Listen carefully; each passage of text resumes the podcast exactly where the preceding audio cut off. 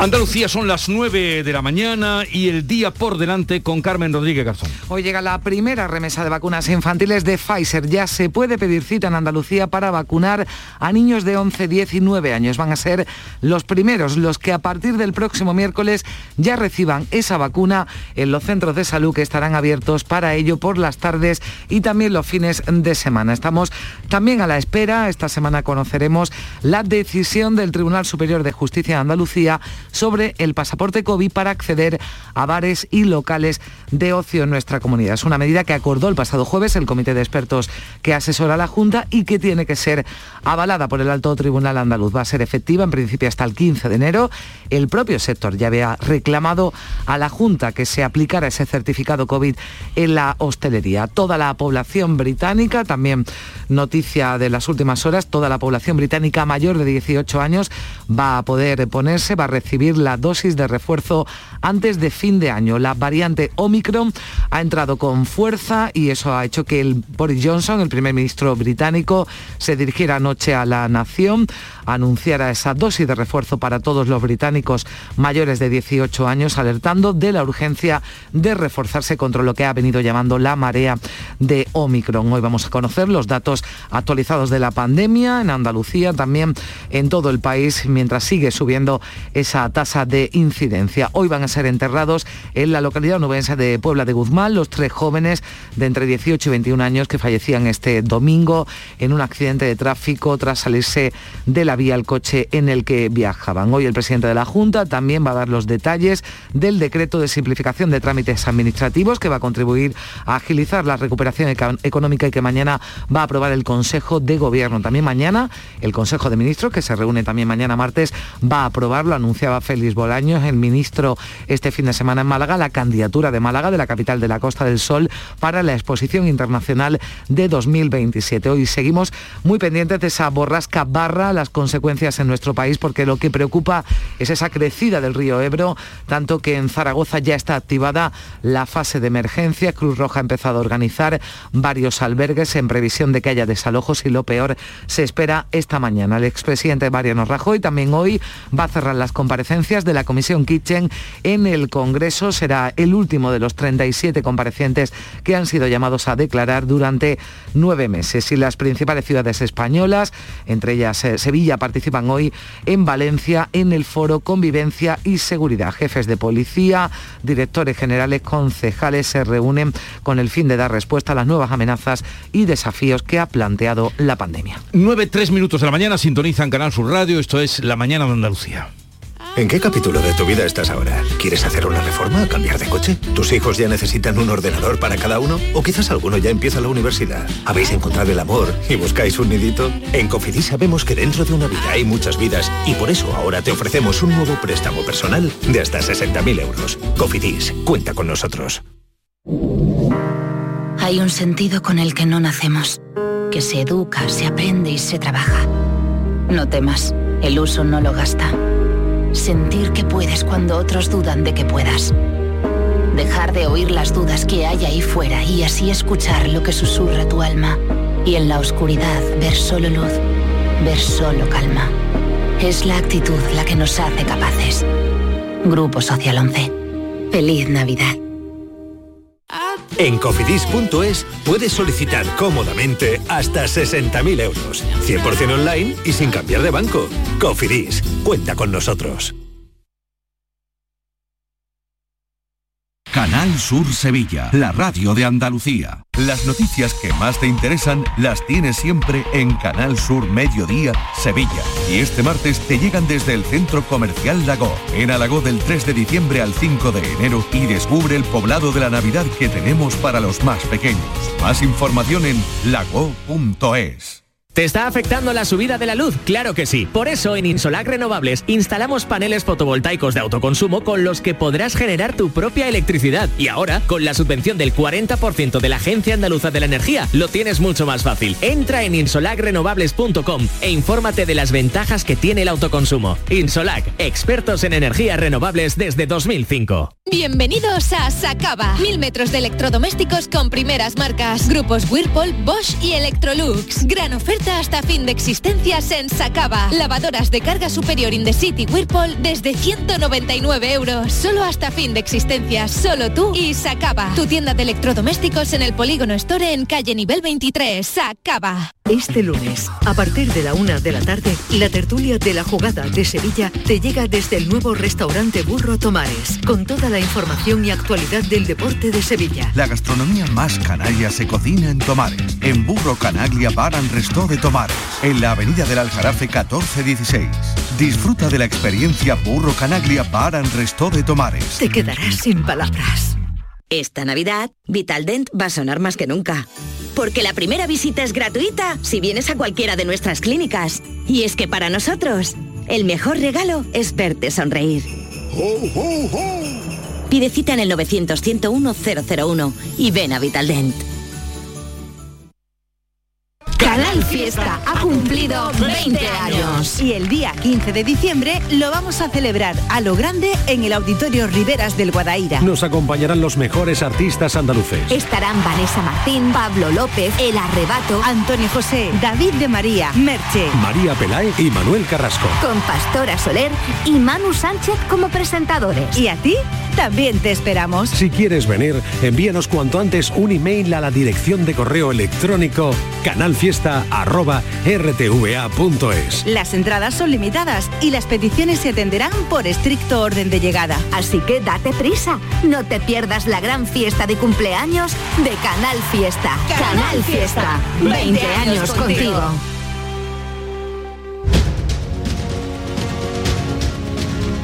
Seguimos en tertulia y creo que ya cruzamos los dedos, podemos tener una, una relación normal con nuestro querido Javier Caraballo. Javier, este- ahora sí creo que me garantizan que te voy a escuchar bien.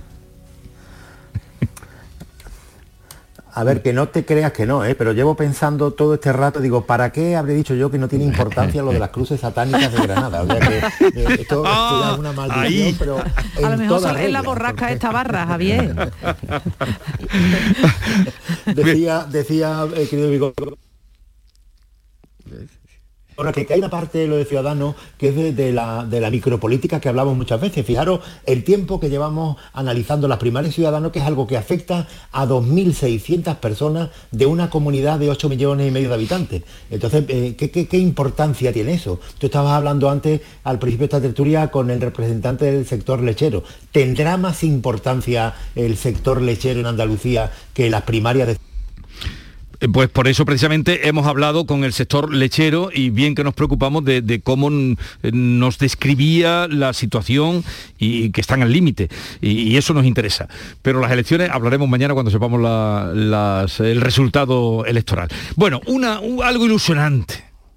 Algo ilusionante. De lo que has oído en la noticia, ¿qué te ha parecido ilusionante? Lo de Málaga, maravilloso. Ah. Estoy, creo que es una magnífica noticia que no estamos valorando suficientemente. Carmen lo ha explicado en su... en No, su- lo venimos contando desde primera ya, horita ya, de la pero me mañana. refiero que ahora lo ha contado con ha dado el- la, la píldora y, y yo creo que, que que Málaga sea la sede de la exposición internacional de 2027 es muy importante porque ese tipo de cosas genera, parece que no, o sea, parece que bueno, de aquí a entonces sí, pero va generando un movimiento económico y un movimiento cultural y, un- y una eh, expectativa que eso son magníficas para Málaga y para toda Andalucía. Yo creo que es una magnífica noticia que debemos que estar todos muy contentos. Otra cosa es que podamos discrepar o no de cómo lo anunció el gobierno. Eso es otro debate. Claro, porque lo anunciaron un acto del partido. Mire usted, lo siento, eso- pero no. Eh, estamos hablando de, de Sevilla, Estela, aunque por toda Andalucía indudablemente, y desde Málaga, Kiko, Mm, pero es, es la ilusión ¿no? que, que despiertan todos nosotros. Sí, eh, lo que pasa es que yo sí creo que aquí eh, a veces echo en falta eh, unir eh, las propuestas, los proyectos y, y hacer una apuesta más común. Bienvenido sea este anuncio y que sea aventuroso, pero estamos intentando compaginar esto también al mismo tiempo con la capitalidad cultural de Granada, por ejemplo, a la que también aspiraba Jerez en el año 2031. Estaríamos Ujú. hablando de un momento eh, casi casi que en paralelo. Y tenemos otra cita, otra cita para mí muy relevante que la tenemos ya a la vuelta de la esquina porque es el año que viene y en la que mm, para mi gusto se ha promocionado poco, que es el, el centenario del Festival de Cante Hondo, que, que tiene a Federico García Lorca y a Manuel de Falla ¿no? entre los precursores. ¿no? Creo que tenemos mimbres para hacer una oferta cultural, pero llegaríamos más lejos si nos coordináramos y nos uniéramos y nos fuese como la iniciativa por libre de cada una de las provincias. Sí, quizá eso lo extraño es la manera de, porque el alcalde de, Málaga, que ha impulsado tantas cosas, bueno, el alcalde y su equipo, ¿no? Y cosas que han salido muy bien en el proyecto de Ciudad de los Museos y todo lo que ha llevado, mm. no habían dicho nada de una manera... Mm, Pero por eso te digo, es que estaban esperando que se lo confirmara el gobierno y ahora va el ministro Félix Bolaño y lo dice en el Congreso del PSOE de Málaga. A mí no me parece bien eso. ¿Qué queréis que os diga? No, no me parece bien. Es un día que es verdad que era un domingo, un día muy bonito para decirlo, allí en su tierra y todo eso, pero usted está aquí, usted fue al Congreso del PSOE de Málaga estupendamente, me parece fenomenal, porque usted pertenece a ese partido. Muy bien. Ahora, que un ministro de la presidencia, nada menos, utilice ese foro político interno para anunciar una cosa tan importante para Málaga, insisto, yo para, creo que para toda Andalucía, porque eso tira de muchos, de muchas provincias, de muchos sectores, no lo veo bien. Eso tenían que haberlo anunciado de manera institucional. Y luego, en el Congreso del Partido, que diga lo que le parezca oportuno a este señor, o cualquier otro. Vamos a introducir aquí eh, una charla con Isabel Sola, que es eh, viróloga que codirige junto con Luis Enjuanes el laboratorio de coronavirus del Centro Nacional de Biotecnología tecnología, donde están trabajando en la revolucionaria eh, vacuna eh, española y eh, está hoy con nosotros, nos dedica unos minutos. Isabel Sola, buenos días. Hola, muy buenos días. Gracias por atendernos. Ahora hablaremos de la vacuna española, pero mm, lo primero, ante la derivada o la variante Omicron, ante la sexta ola que ya tenemos en lo alto, ¿qué eficacia es la de las actuales vacunas que se están poniendo en nuestro país? Bueno, de momento la variante Omicron solamente ha causado eh, que se hayan registrado en España un número pequeño de casos y las vacunas que se administran siguen siendo muy efectivas frente a la variante que domina, que es la variante Delta. Frente a la Omicron no hay muchos datos todavía, parece que conserva efectividad, ha podido bajar un poquito, pero parece que podría seguir siendo efectiva, con lo cual no hay, de momento, no hay motivo para eh, estar excesivamente alarmado, sí vigilantes y seguir manteniendo todas las medidas de prevención que siguen siendo efectivas contra la variante Omicron. Les, le hablamos desde Andalucía. Hoy ya se puede pedir cita eh, en Andalucía para empezar las vacunas de los niños que comenzarán el próximo día 15, el próximo miércoles. ¿Qué nos puede usted decir? ¿Qué le diría a los padres, eh, algunos que tengan pues, algún cierto recelo, un cierto miedo, aunque la mayoría de luego parece que no? ¿Qué le diría usted ante la vacuna inminente ya de los niños entre 9 y 11 años? Bueno, pues que, que se animen a vacunar a sus hijos. Es una vacuna que está adaptada a los niños, se ha modificado la dosis, se han hecho ensayos clínicos para demostrar que la vacuna es efectiva y que es muy segura y a los niños les va a proteger de posibles complicaciones. No, es verdad que los niños no tienen formas en general muy graves de la enfermedad, pero el riesgo no es cero. Hay casos en los que hay complicaciones y la vacuna les protegería y además protegería al conjunto de la población porque de alguna forma las vacunas, aunque parcialmente, pero limitan la transmisión del virus. Eh, le pregunto a mi compañera Carmen. Sí, eh, señora Sola, ¿qué tal? Buenos días. Eh, al margen de Omicron, que le preguntaba a Jesús de, esa variante ¿no? que, preocupa, preocupa, es verdad que aquí en España todavía no se han registrado muchos casos, pero en Reino Unido, por ejemplo, ya se ha anunciado que se va a poner esa dosis de refuerzo a toda la, población adulta. ¿Cómo, ¿Cómo se explica ese incremento que está habiendo ahora de, de contagios? Em, ¿Hay cierta, o entiende usted que ha podido haber cierta relajación por parte de todos? Bueno, eh, probablemente sí, porque en países en los que todavía domina la variante Delta se está registrando también el aumento de los contagios. Entonces, esto no se puede atribuir de momento a, Omicron. En general, em, siempre todo depende de varios factores. Uno de ellos es que eh, los virus pueden cambiar y al cambiar podrían hacerse más transmisibles. Eso no se ha demostrado todavía en el caso de Omicron, pero hay que estar alerta por si fuera así el estado de la inmunidad. En regiones o en comunidades donde hay menos vacunación y menos inmunidad, el virus se transmite mejor. Y por último, el tercer factor, que es fundamental también, es el comportamiento. nos vamos relajando porque estamos cansados, porque creemos que la vacunación ya mm, podría suponer la desaparición del virus y no es así. Y eso nos lleva, pues eh, ahora en invierno, a encerrarnos en lugares, a reunirnos más gente, a no respetar la distancia ni a utilizar mascarilla y eso se traduce inmediatamente en el aumento en el número de casos. Lo que va a pasar en Reino Unido, que antes de final de año parece que toda la población va a recibir esa dosis de refuerzo, población mayor de 18 años, esto va a ser lo que va a ser la tendencia, va a ser lo que va a ocurrir en otros países como en el nuestro. Es posible, mm, es posible porque eh, parece, los datos que hay que son todavía muy preliminares, parece que, que indican que en el caso de la variante Omicron, la efectividad de la vacuna puede bajar algo parcialmente y cuando se administra una tercera dosis se recupera inmunidad y por tanto mejora la efectividad contra Omicron. Mm. Entonces quizás esta va a ser la tendencia por precaución, aunque ya digo que son datos preliminares, pero por el principio de precaución, cuanto mayor y más potente sea la inmunidad de la población, pues más protegidos estaremos en general contra esta variante. En Andalucía, también en España, pero por hablarle de nuestra tierra, va a muy buen ritmo también la tercera dosis. ¿Por qué ha dejado de hablarse ya de AstraZeneca en nuestro país? Eh, no se pone, eh, tuvo algunos riesgos, casos también de los que se habló mucho. ¿Por qué ha dejado de hablarse de esta vacuna? Bueno, eh, no desconozco cuáles son las razones que por parte del Ministerio han llevado a centrar fundamentalmente las terceras dosis en la vacuna de, Pfizer.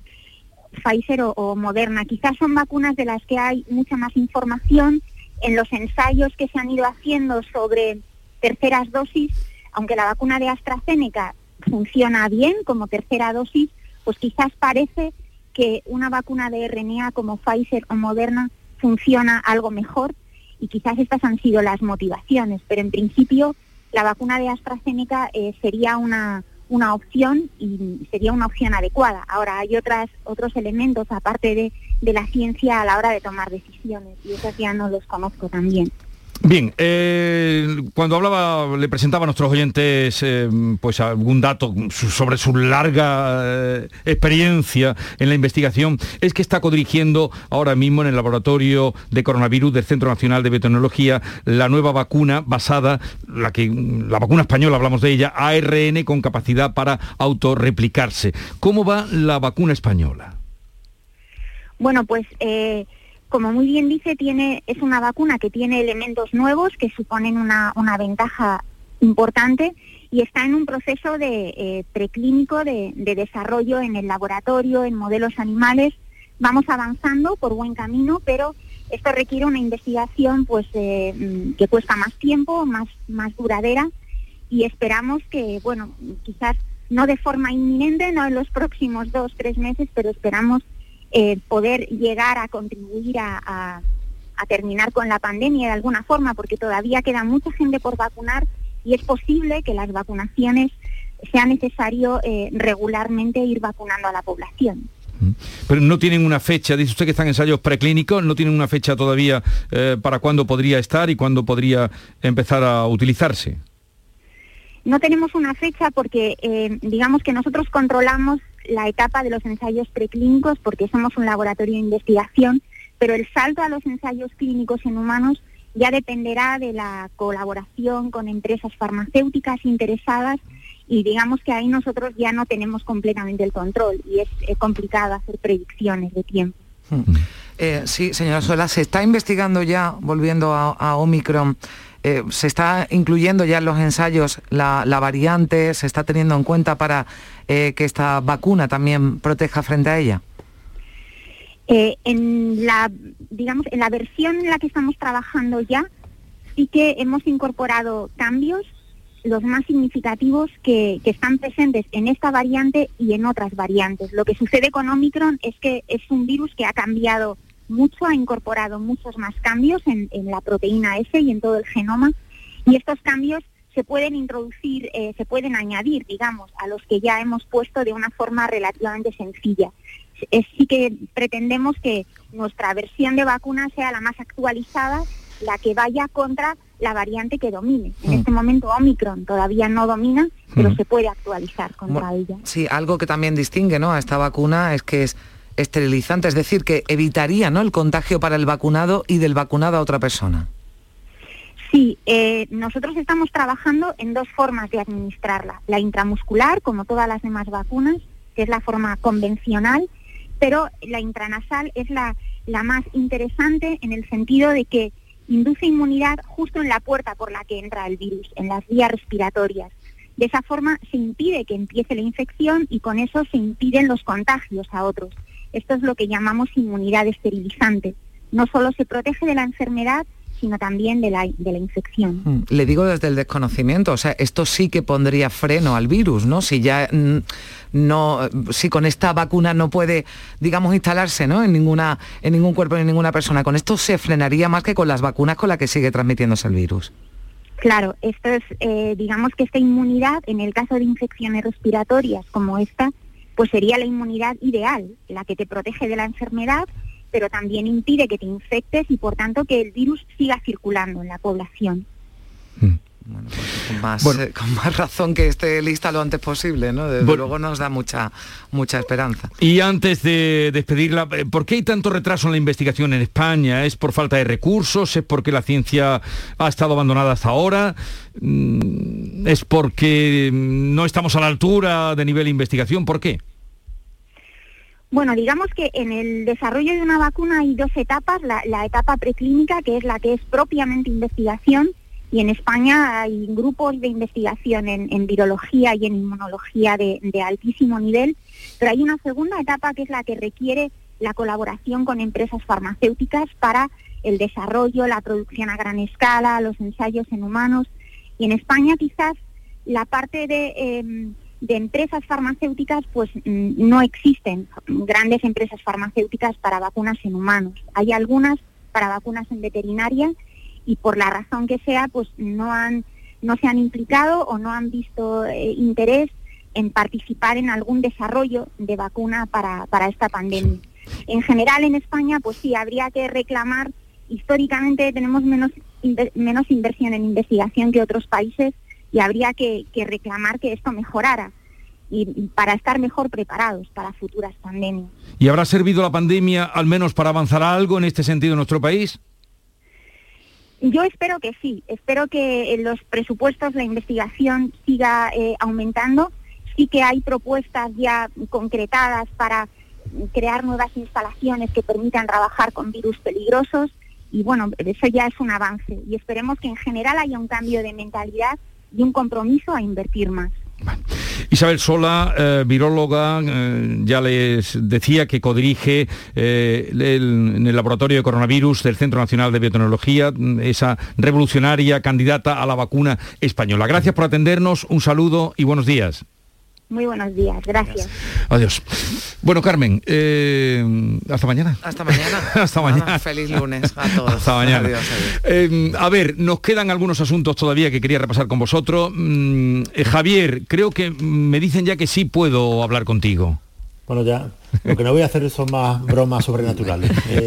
os estaba escuchando antes sobre, sobre la Expo de Málaga. A ver, dos cosas. Eh, me parece, eh, a ver, esto no, no está bien, pero lo suelen hacer los partidos políticos. Hay siempre en el ambiente político hay este aire caciquil de, de caciquil de, las elecciones de los caciques. Yo, eh, si me votas, te, doy la carretera. Pues esto es exactamente igual. Ese aire caciquil está siempre en la política española. Y sucede con la exposición de Málaga. El primero que lo dijo, tú, tú fijaros lo que ha pasado con la exposición de Málaga, que es un proyecto del alcalde del Partido Popular pues eh, hace como dos semanas, eh, Daniel Pérez, me parece que se llama, el, nuevo secretario general o secretario provincial de allí, pues fue el que dijo, le voy a pedir a Pedro Sánchez que apoye la Expo de Málaga.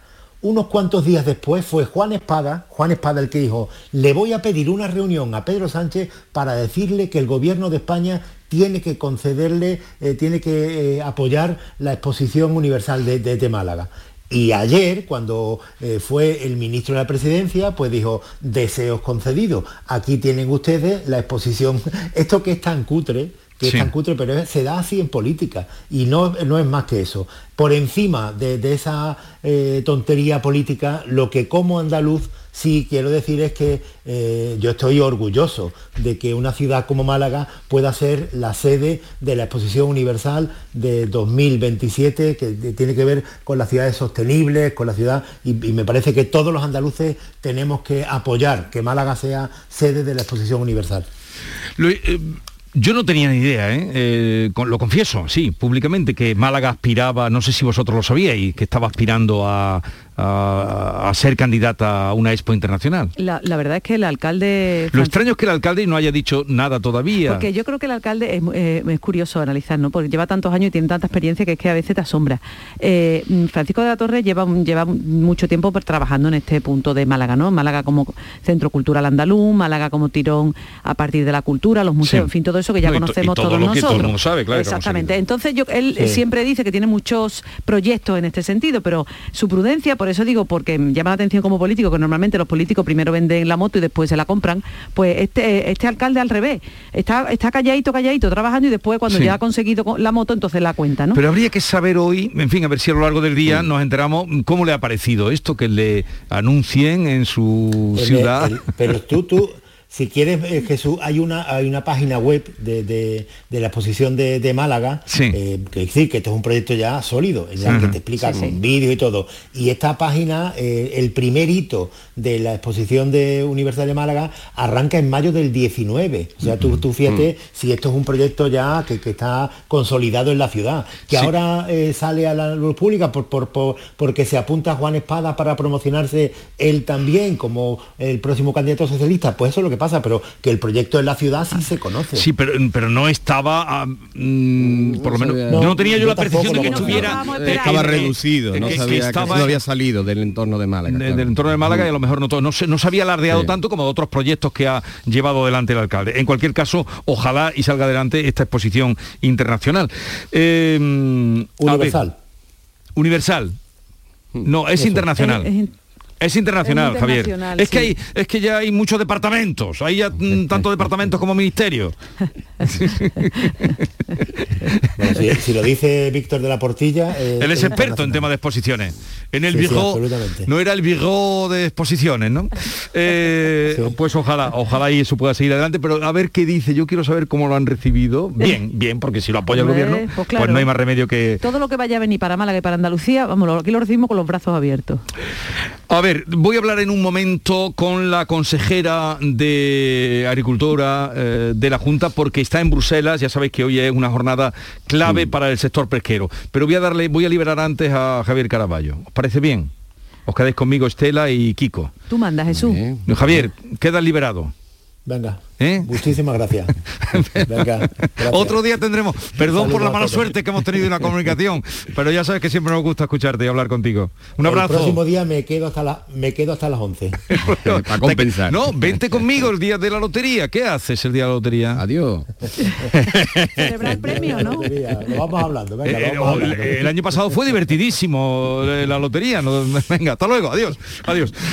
pues sí, enseguida vamos a hablar con el tema pesquero que puede ser, eh, están pendientes de qué va a pasar, incertidumbre, esta mañana rastreábamos un poco la costa, a través de nuestros compañeros nos decían pues esa incertidumbre con la que están eh, con respecto a la, a la pesca de arrastre, ¿no? Está, muy preocupado el sector y además es que es curioso porque parece que Europa es una cosa que está muy lejos, sin embargo tú le preguntas a las personas de la costa andaluza, por ejemplo, a los del campo, y saben perfectamente todo lo que dice Europa, dónde va Europa y a qué hora pestañea, porque efectivamente cualquier cosa que, se decide allí afecta. Estamos con las cuotas de captura, eh, hay una, una importante lucha en el Golfo de Cádiz sobre ese asunto, ¿no? porque queremos aumentar las capturas, tenemos una competencia cada vez mayor de Marruecos, no sé si eso terminan de resolverlo o no, la Unión Europea parece que solo le interesa a Marruecos cuando hay que frenar la, inmigración, pero para el resto de cosas que nos apañemos nosotros con ellos, que son nuestros vecinos.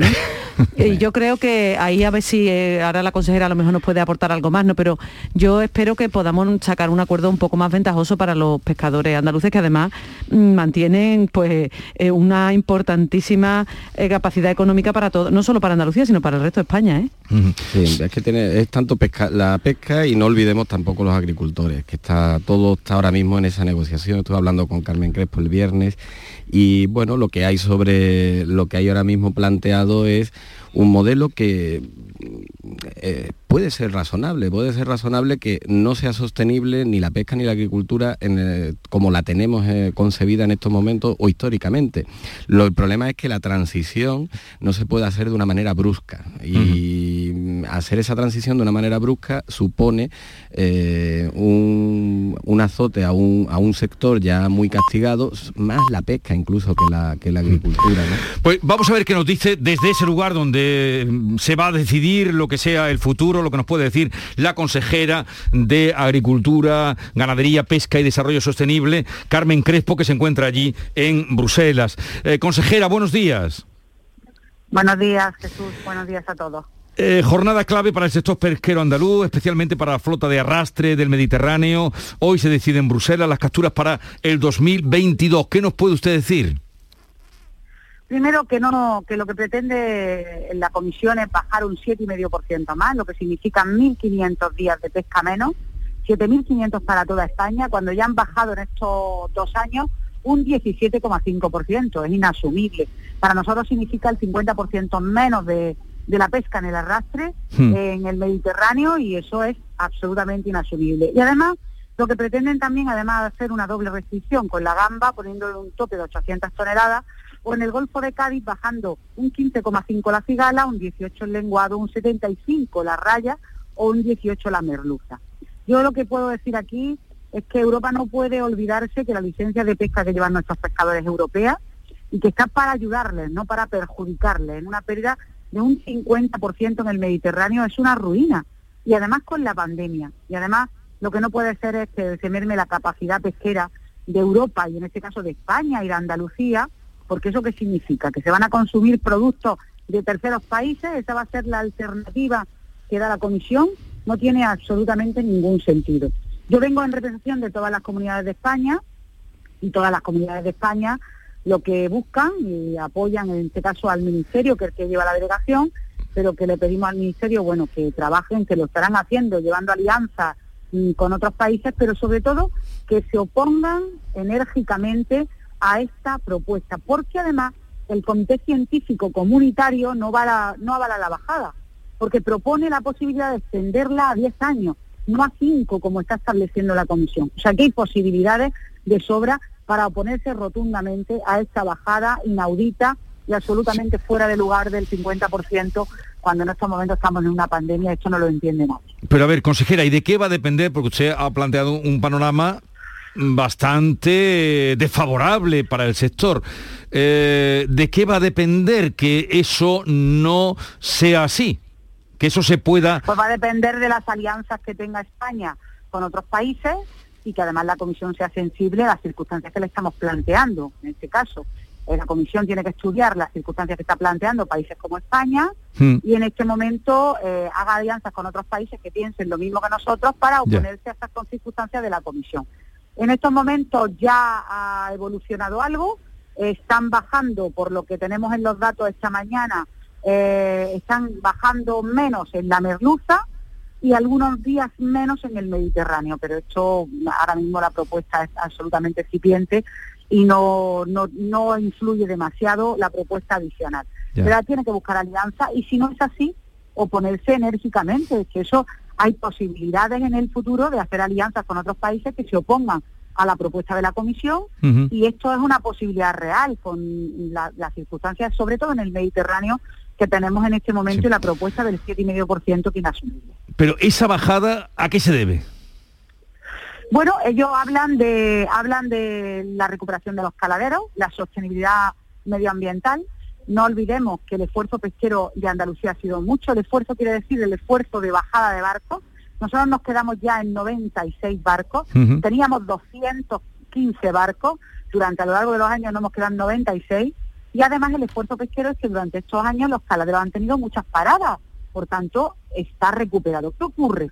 Que los estudios científicos que en este momento se plantean son obsoletos de hace dos años y no reflejan la realidad de la recuperación todavía la recuperación. Y además, en un momento donde hay que estudiar la sostenibilidad, que es eh, eh, medioambiental, pero también la económica y social. O sea que hay que tener las tres variables, como bien se establece en la comisión, a la hora de tomar una determinación de estas características. Por tanto, se basan en la cuestión de recuperación del caladero, que ya está muy recuperado porque el esfuerzo pesquero es mucho, y además se ha bajado en estos dos años anteriores un 17,5%. Por tanto, se ha hecho un esfuerzo pesquero terrible. Cuando han bajado a la mitad los barcos españoles, en este caso los andaluces, a la mitad de lo que existían anteriormente en el Mediterráneo. Bueno, consejera, ¿y cuándo sabremos, ha empezado hoy, dice usted que están ahí las negociaciones, buscar alianzas, ¿cuándo sabremos cómo queda esto? Bueno, eh, a lo largo del día de hoy es la negociación fundamental. Ya empieza esta mañana, se hacen las alianzas, se negocia y, yo creo que terminará de madrugada, en el día de hoy de madrugada. Eh, siempre históricamente está terminado de madrugada esta negociación tan complicada en la comisión y yo creo que terminaremos de madrugada en la negociación. Esa es un poco la... Pues ojalá sea antes y sea beneficioso, ¿no? Pues ojalá. Pero todo indica que va a ser larga la negociación. Bueno, pues ya mañana me cuenta usted qué pasa y en qué para todo esto. Perfectamente, le contaremos y ojalá sea todo ojalá, positivo. Ojalá y que tengamos. Lo intentaremos. Por lo menos que no sea, que no se remedie en algo este panorama que usted planteaba al principio. Carmen Crespo en Bruselas hoy desplazada para eh, estar defendiendo las posturas o defendiendo pues la situación de la pesca en Andalucía y en este caso también representando a otros sectores en España. Gracias por estar con nosotros. Un saludo y que vaya todo bien. Suerte. Muchas gracias. Adiós. Muchas gracias. Adiós. Oye tú, mira la casa rural que acabo de pillar para Nochevieja. Todos los colegas juntos ahí. ¿Qué dices? Yo no puedo. Me toca en casa de mis suegros, que vamos a llevarles los cupones del sorteo del cupón extra de Navidad de la 11. Pues se los mandamos en un taxi, si mi hermano es taxista. Espera, espera, que le llamo. En Navidad, qué bello es repartir. Cupón extra de Navidad de la 11. El 1 de enero, 75 premios de 400.000 euros y más de 910.000 cupones premiados. Compra ya tu cupón. 11. Juega responsablemente y solo si eres mayor de edad. Ni el challenge del papel higiénico, ni el de la botella. Los retos más difíciles a los que se enfrenta nuestra generación están en la vida real, como el famoso encontrar trabajo challenge o el independizarse challenge. Y aunque para superarlos necesitamos vuestro apoyo, aceptamos el reto. Súmate en aceptamoselreto.com. FAD 916 1515. Con Social Energy, di no a la subida de la luz y ahorra hasta un 70% en tu factura con nuestras soluciones fotovoltaicas. Además, llévate un termo eléctrico con tu instalación. Aprovecha las subvenciones de Andalucía y pide cita al 955 44 11 11 o en socialenergy.es. Solo primeras marcas y hasta 25 años de garantía. La revolución solar es Social Energy. ¿Te está afectando la subida de la luz? Claro que sí. Por eso en Insolac Renovables instalamos paneles fotovoltaicos de autoconsumo con los que podrás generar tu propia electricidad. Y ahora, con la subvención del 40% de la Agencia Andaluza de la Energía, lo tienes mucho más fácil. Entra en insolacrenovables.com e infórmate de las ventajas que tiene el autoconsumo. Insolac, expertos en energías renovables desde 2005.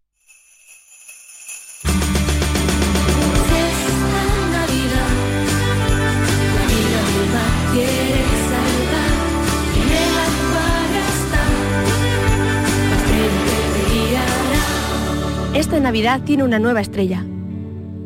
Acuario de Sevilla. Marcos Morau y La Veronal vuelven al Teatro Central los días 17 y 18, fusionando teatro y danza en Opening Night. Y en la Sala B, Violeta Hernández, Isa Ramírez y Mercedes Bernal nos acercan a épocas pretéritas en Una Playlist, Memoria de lo Cantado. Espectáculo en residencia del programa Ágora. Información y venta en teatrocentral.es, Agencia Andaluza de Instituciones Culturales, Junta de Andalucía. ¡Guau! ¡Vaya furgoneta! La he alquilado en Iberfurgo. Está súper nueva. No parece de alquiler. Ya, en Iberfurgo disponen de una flota en perfecto estado y te ofrecen presupuestos a medida. En Iberfurgo somos expertos en alquiler de furgonetas de carga, pasajeros y carrozados. Visítanos en iberfurgo.com o en Sevilla en el Polígono Industrial Parsi. Todo lo que quieras saber sobre Sevilla lo tienes en canalsurradio.es. En el año 2018, la Organización de las Naciones Unidas para la Alimentación y la Agricultura, la FAO, reconoció la producción de la uva pasa de la Axarquía en Málaga como sistema importante del patrimonio agrícola mundial. Venga a conocer el cultivo de la uva moscatel, los paisajes y el patrimonio de la Axarquía. Consejería de Agricultura, Ganadería, Pesca y Desarrollo Sostenible. Junta de Andalucía. La mañana de Andalucía. Bien, la mañana está abierta por lo que nos han contado desde Bruselas, eh, por, mm, por las cosas que van a pasar, que el lunes y siempre tienen que pasar cosas. Pasarán muchas, hombre. Por lo de Málaga, esperando que diga algo el alcalde de Málaga, como hemos dicho, pero nuestro apoyo total. Eh, en fin, no sé si queréis apuntar alguna cosa más eh, de expectativas para esta semana. Bueno, ¿Qué la- expectativas tienes tú? Esta semana tenemos muchas cosas, ¿no ves que ya cuando se acerca el fin de año y se acerca la Navidad, se, pues, se produce todo un ritmo frenético? Si alguien tiene algún problema... Y entrega de premios siempre, que lo todo arregla- bien. pero que lo arregla ahora porque to- todo lo arreglan en un momento, para cerrar el año, para cerrar el año. Así que mira, hombre, tenemos, en el Parlamento tenemos pleno esta semana. Y bueno, a ver qué pasa, se, se debaten varias leyes, se debaten varios asuntos, a ver cómo por dónde sale, se va a nombrar senador a Juan Espada. Y luego tenemos hoy en el, en el gobierno andaluz se aprueba el... ¿Dejará la alcaldía antes de ser nombrado en senador? No, no, no, no, va a ser posterior. Vamos, lo va a explicar mañana, según ha dicho, pero primero será nombrado senador, que va a ser el miércoles, y yo creo que después, después dejará la alcaldía. De todas maneras, eso es compatible, puede ser alcalde y senador. Sí, sí, sí, puede ser. Así que y está- Eh, hoy presenta el gobierno andaluz el decreto de simplificación decreto de administrativa, el último. Y bueno, yo eh, eh, espero enterarme bien para poder contárselo. Me interesa mucho eso Sí, y a los oyentes tema- también. Decreto de simplificación administrativa, o sea, quitar burocracia. Eso es, menos papeles. ¿Eso La- se conseguirá algún día? Es que hay muchas personas que nos pasa y dice, pero otra vez me van a pedir este documento si lo tienen ustedes ya, pues esperemos que eso es lo que quieran hacer, vamos a verlo. Tú vas a eso hoy. Iré, iré. Y Kiko, ¿tú qué plan tienes hoy por delante? Hoy por delante, bueno, pues hoy tenemos una cena, una tertulia que tenemos con Miguel Ríos, que es bastante, Anda, qué buen plan, te bastante plan, interesante. Te bastante plan. interesante. Mañana tenemos la entrega de los premios ideales con la asistencia de Juanma Moreno.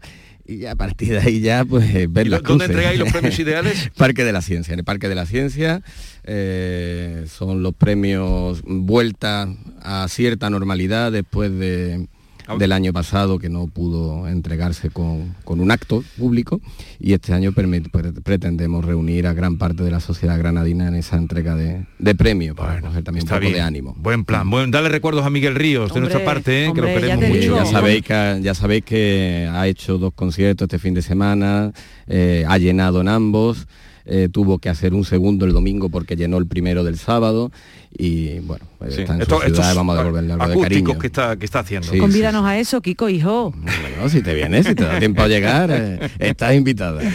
Oye, que ha sido un placer compartir con vosotros esta, esta primera, primer día, primera jornada de la semana. Que tengáis una buena semana y, y nada, hasta la próxima. Hasta la próxima, Jesús. Adiós, un adiós, saludo. adiós. Buenos días. Son las 9.42 minutos y enseguida nos vamos a ir con eh, a Málaga, precisamente. Vamos a ir a Málaga porque mm, desde el metro han quedado allí nuestros compañeros, habían quedado con arqueólogos, eh, ahora nos presentarán con quién, por lo que se han encontrado, los restos arqueológicos que se han encontrado con motivo de las obras del metro. Rosa Rico, buenos días. Hola, buenos días. A ver, cuéntanos, ¿con quién estás? ¿Qué se ha encontrado allí? ¿Qué nos vas a descubrir? Lo primero que os cuento es que eh, estamos dentro del metro. Hemos eh, entrado por eh, la Avenida de la Aurora, una de las estaciones que todavía está en obras, pero obras que están a punto de finalizar. Y desde aquí pues eh, nos hemos dirigido a la zona expositiva donde los malagueños, los usuarios del metro, vamos a poder ver parte de esos restos arqueológicos que se han ido mm, descubriendo a lo largo de las obras del metro de Málaga, dos tramos de la muralla del arrabal de Atabani, eh, catalogados como bien de interés cultural, restos de viviendas, pero para que nos hable exactamente de qué es lo que nos hablan los restos arqueológicos encontrados en las obras del metro, está con nosotros la delegada de Fomento y de Cultura, Carmen Casero. Buenos días. ¿Qué tal? Buenos días a todos. ¿De qué nos hablan esos restos arqueológicos? Bueno, pues yo creo que es una oportunidad única eh, poder mostrar desde dentro del metro a los malagueños una parte de nuestra historia, en concreto eh, una trama urbana del arrabal de Atabanín, como tú bien dices, de la ciudad musulmana entre los siglos XI y XIV. Bueno, es una representación de la vida de Málaga en esos siglos.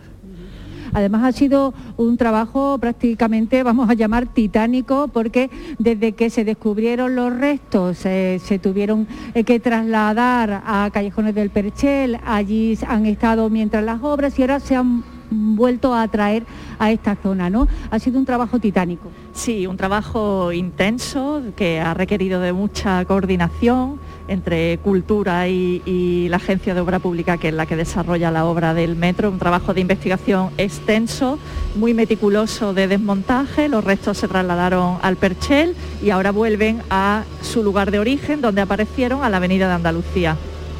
¿Y qué es lo que se va a exponer aquí? ¿Qué es lo que vamos a ver cuando esté terminada esta zona expositiva? Pues mira, allí podemos ver una vivienda, podemos ver una calle, en definitiva hemos creado, vamos a crear una sección de, toda la superficie que apareció cuando se inició el trabajo de investigación de manera que los ciudadanos van a poder ver cómo era la vida del arrabal de Atabaní, de la ciudad musulmana de Málaga a partir del siglo XI. Ya queda muy poquito, ¿no? Para que podamos visitarlo, para que podamos verlo. Sí, nosotros, bueno, hemos intentado, estamos intentando cumplir con nuestro objetivo, nuestro mandato de cumplir con los malagueños con la finalización de la obra de metro, como todos sabéis, y inmediatamente ya nos vamos a poner en un proyecto de musealización y mientras tanto, pues los restos están ahí perfectamente conservados, inventariados y ya estamos trabajando en un proyecto para que lo antes posible los malagueños puedan visitarlo y bueno, y conocer esta parte de la historia de Málaga y yo creo que bueno que es un, es un momento bonito porque compaginamos una obra innovadora, una infraestructura muy moderna con la parte de la historia que bueno que es nuestra historia, la historia de los malagueños.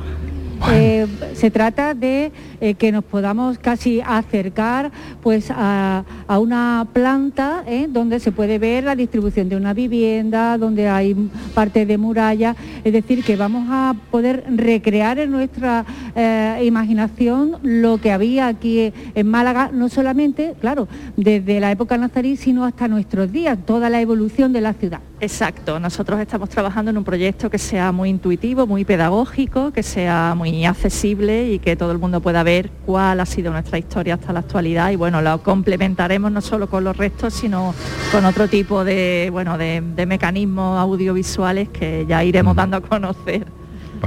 Ya para terminar, bueno, eh, saber que eh, ha sido difícil eh, compaginar las obras del metro, que tienen su ritmo, su fecha, su finalización, etcétera, con el cuidado, con todo esmero de esos restos, los traslados, otra vez la vuelta aquí, ¿no? Ha sido un trabajo que ha tenido que compaginarse. Sí, un trabajo muy intenso, muy profesional, muy meticuloso, de mucho consenso, de mucho trabajo en común para, bueno, pues como, te decía antes, para poder cumplir con nuestros plazos, que son una prioridad absoluta de puesta en marcha del metro, que es una gran deuda con los malagueños, y a la vez, bueno, pues poderle regalar a la ciudad esta parte de la historia. Ha requerido mucho esfuerzo, mucho trabajo de investigación, de, en fin, pero bien, bien.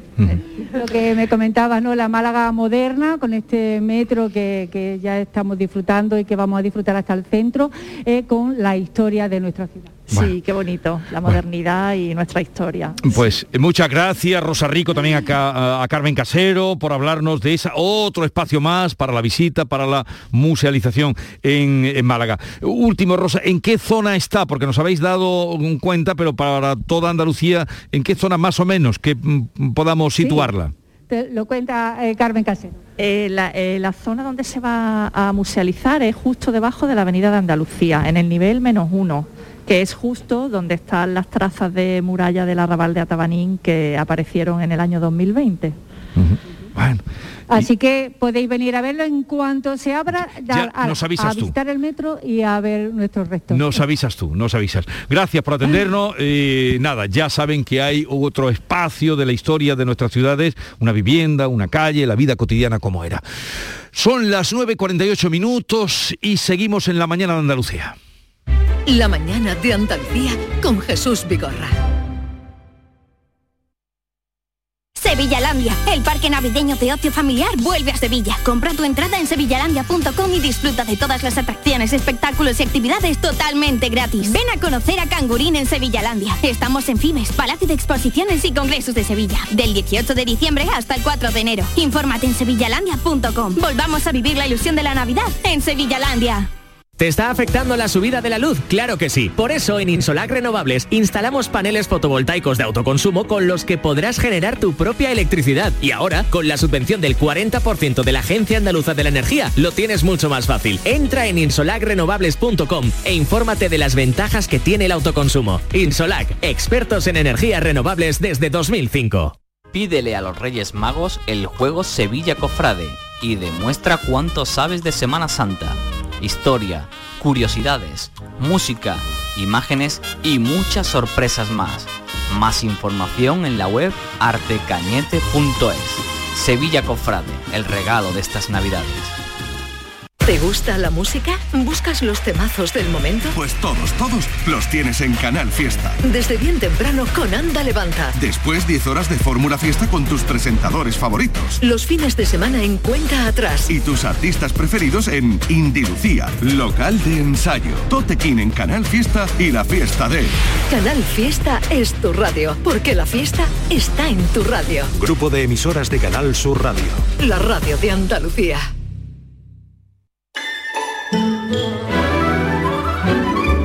Esta es La Mañana de Andalucía con Jesús Vigorra, Canal Sur Radio. Cambio de tercio porque llega Maite Chacón. Buenos días, Maite. Hola, ¿qué tal Jesús? Que Buenos días. Llevo sin verla desde, pues ya hace más de una semana. No, perdona, tanto ¿Cómo no? no. Perdona, no. No, no. Estuviste el no, martes. No, y el miércoles. No, el martes, lunes y martes. Lunes y el martes. miércoles ya no vino. Casi una semana sin verte, sí, ¿te sí, parece sí. poco? Eh, ¿te- te- ¿Se te ha hecho muy largo? Enorme. Eh, ¿qué, qué tal? A mí muy corto. ¿Qué tal por Nápoles? Muy bien, mucha lluvia. Ay, ay, ¿Y te aquí no acordabas de llueve. nuestras claro, lloviendo? No ha parado de llover y aquí no cae ni una gota. Luego te voy a dar un ultimátum, pero eso será a las 10 de la mañana. te voy a dar un ultimátum, pero ya, vamos. Eh, ¿te- ¿Quieres saber nuestro tema del día? Por sobre favor, todo para que quiero- y nuestros sobre todo que lo sepan los oyentes. Claro, exactamente.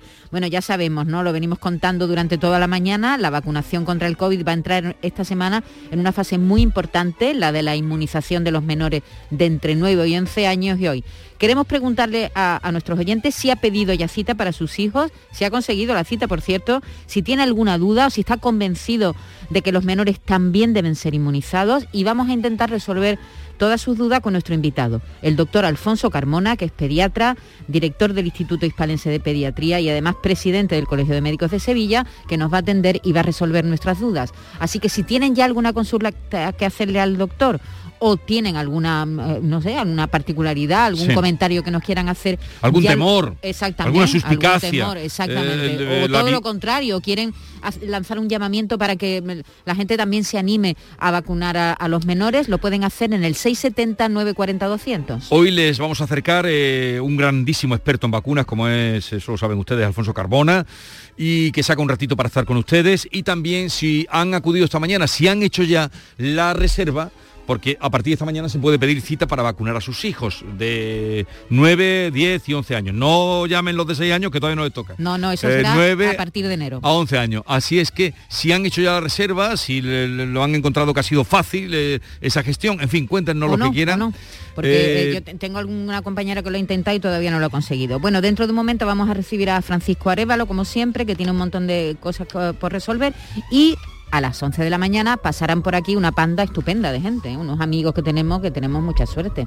Porque mira, somos amigos de Yuyu. Yuyu, que la se va a pasar por aquí, que va a traer unas noticias fantásticas. Somos también muy amigos de Diego Geniz y va a pasar por aquí para contarnos las cosas que tienen que ver. Eh, creo que esta, en esta ocasión se va fijado, como hay tantas cenas y almuerzos de trabajo, en lo que se debe y no se debe hacer ¿eh? en, esa, en esas Eh, en esas reuniones. sí, sí, sí, un poco de protocolo, ¿no?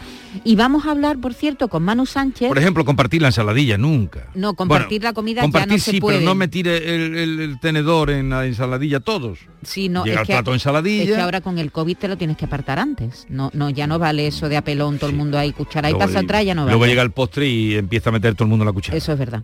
Eh, vamos a hablar con Pastora Hemos Soler. emprendido una guerra contra compartir. contra compartir. con beber, pero compartir sí, pero con todas las precauciones. Eso, compartir con precauciones.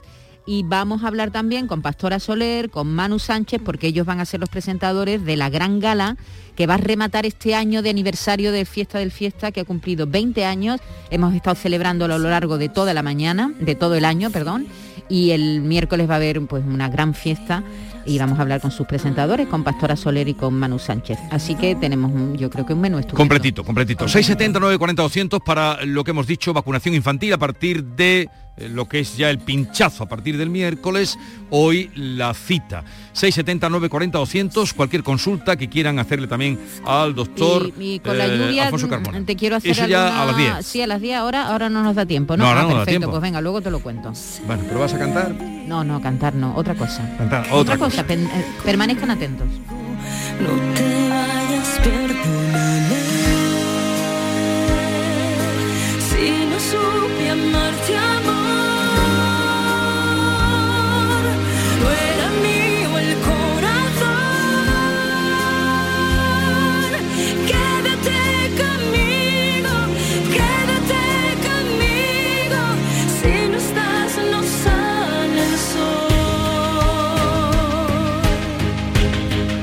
Quédense con nosotros. Hubo un tiempo en el que el cigarrillo en la boca era signo de hombría. Afortunadamente aquello es muy lejano, se decía, bueno, ese primer cigarro que el padre brindaba al hijo y ya Mm. era como la bendición. Eh, aquello ya queda muy lejano, está superado, sobrepasado, como recuerda hoy García Barbeito, en su alegato contra el tabaquismo. Querido Antonio, te escuchamos. Muy buenos días, querido Jesús Vigorra. Perversos del tabaco. Y nos hablaban de hombría, y qué duro fue el engaño. El mismo engaño que ellos fueron todos heredando. Fumarás cuando seas hombre. Y aquel rito del cigarro que recibías de tu padre como el más claro marchamo de mayoría de edad. Qué pena. Qué equivocados estaban aquellos hombres que tenían en el tabaco la clara señal de hombría. Cuánto daño, cuánto daño se hicieron y nos hicieron en el nombre del cigarro. Como una universidad de licencias de hombres machos, mirábamos los chavales aquel lugar del estanco. Un chaval que no fumara era como poco un raro. Había que fumar, beber, escupir, blasfemar alto. Qué pena de educación. Cuánto daño, cuánto daño.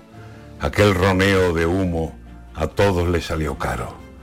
Muchísimos al final con la vida lo pagaron. Otros órganos vitales perdimos, que muchos años con el cigarro en la boca en silencio fue matándonos. Menos mal que llegó el día que alguien habló alto y claro. Fumar mata, fumar puede salirte al final muy caro. Y empezaron a prohibir en los espacios cerrados, que era una vergüenza ver a todo el mundo fumando en hospitales, en cines, en aviones, en los barcos.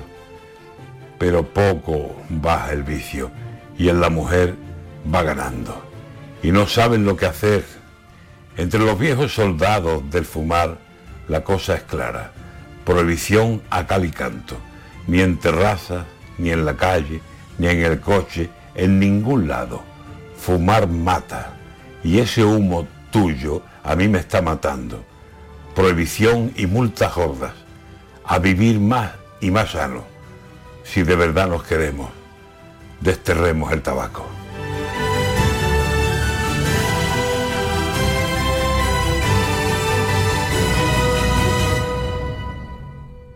En Canal Sur Radio, por tu salud, responde siempre a tus dudas. Este lunes en el programa hablamos de la disfagia, una disfunción que dificulta el paso de la saliva, pastillas o alimentos desde la boca al esófago y se estima que afecta a uno de cada 25 adultos y también afecta a niños, sobre todo con enfermedades neurológicas. Este lunes las mejores especialistas que buscan soluciones a este problema atienden tus dudas y preguntas en directo. Envíanos tus consultas desde ya en una nota de voz al 616-135-135.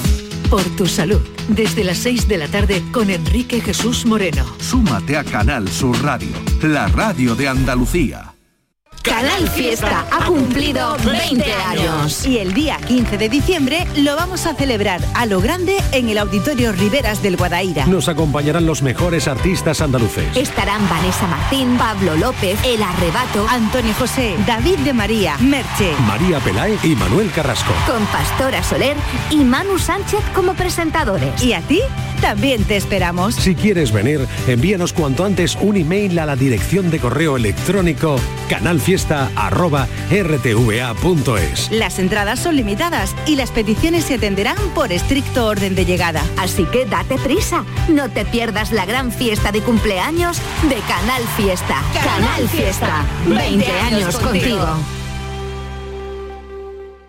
Canal Sur Radio es la emisora que más ha crecido durante 2021. El Club de los Primeros es el programa más oído entre las 5 y las 6 de la mañana. La mañana de Andalucía con Jesús Vigorra incorpora 52.000 nuevos oyentes. En el fin de semana, Domi del Postigo reúne a 115.000 oyentes. Y en Internet, el programa del Yuyu acumula 1.130.000 descargas. Gracias por confiar en nosotros. Gracias por escucharnos. Canal Sur Radio es la radio de Andalucía.